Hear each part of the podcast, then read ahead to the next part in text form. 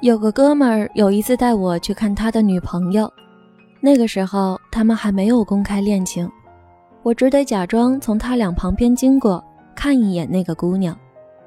到了地方，哥们儿拨通了姑娘的电话，我就看见对面走过来一个姑娘，低头看了一眼手机，然后笑着抬起头，到处在寻找着什么。她看到我哥们儿之后，两个眼睛先是笑弯了。露出一排洁白的牙齿，接着一直看着我哥们儿，直到他把他搂入怀中。回来的路上，哥们儿问我：“这姑娘怎么样？”我说：“我不知道你是想玩玩还是想结婚，反正我要是你就跟他结婚。”哥们儿问：“为啥呀？”我说：“他看你的时候，感觉他的眼里满满都是爱。你看过《大话西游》吗？”朱茵看周星驰就是那种感觉。哥们想了一会儿，也没想起那是一种怎样的眼神，就开玩笑跟我说：“我看你好像一条狗哎。”一年之后，好事将近。很多年之前，有个人告诉我，女生喜不喜欢你，你看眼睛就看出来了。当时我一直不理解，直到有一次看《大圣娶亲》，我说。朱茵演的真好啊！旁边的人告诉我说，他那个时候是喜欢周星驰的。你不觉得他不是在演戏，而是在撒娇吗？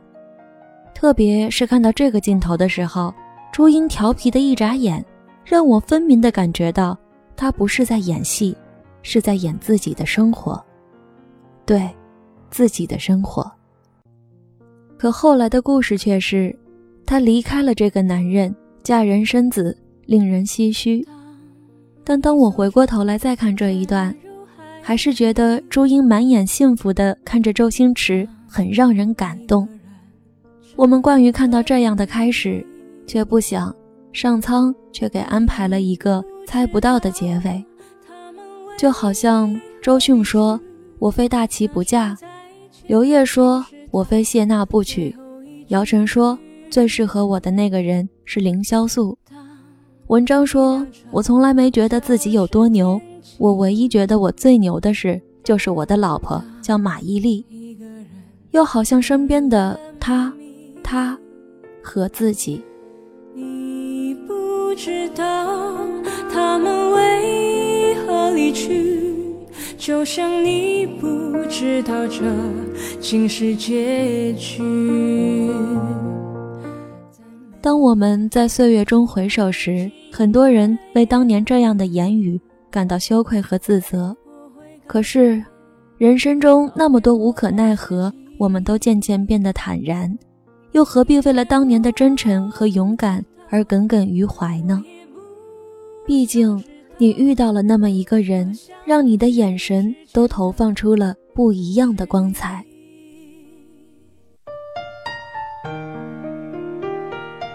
不知不觉的岁月里，我也到了该婚嫁的年龄，身边的好友也陆陆续续结婚了，这着实让父母和钱包都紧张了起来。但对自己而言，更多的是一种担心，担心就那样平平淡淡的结婚，潦潦草草的过完了一生。特别是看到两个相识不到一百天的人就要结婚，还在婚礼上鬼哭狼嚎的称。对方是自己寻找多年的真爱时，总是被他们俩的演技所感动，总觉得演技如此接近的两个人应该是寻找多年的兄妹才对，然后内心就被一种莫名的失落所淹没。直到有一次，还是陪我看《大话西游》的那个哥们儿给我打电话，说他有女朋友了，准备结婚了。我问。他看你的时候，也跟紫霞仙子看孙悟空的时候一样吗？他说没有啊，我俩就是觉得特别适合结婚而已。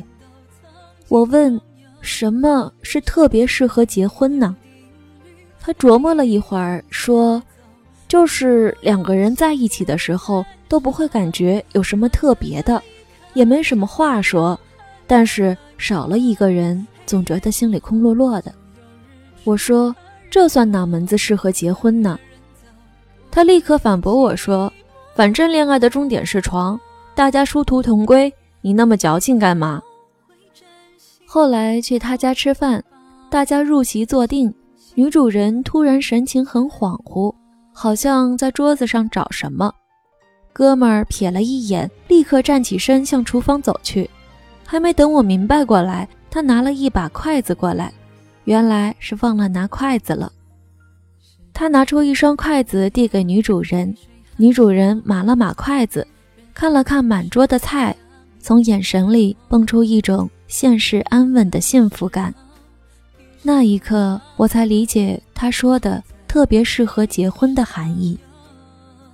原来人生真的不是只有一种选择，真爱是一种幸福，安心也是一种幸福。或许还有好多好多的选择，因为我们没经历过，或者我们没注意过，就让它离开了我们的视线。但。它一直是存在的，所以后来也渐渐对生活变得勇敢而乐观，希望自己的幸福用一种属于他的方式出现在我面前。所以今天觉得所谓的经典电影，就是当你经历过一些事之后，回过头来再看，总有一些台词、一些场景，触碰了你内心最敏感的部分。比如紫霞的一个眼神，就让你想起好多一起走过的人，好多一起经历过的事。前尘滚滚，后事如烟，谁会在你的心底留下一滴眼泪？谁又会为你披上金甲圣衣？我不知道，但幸福只会迟到，永远不会缺席。节奏不必在乎的太多，快乐的一。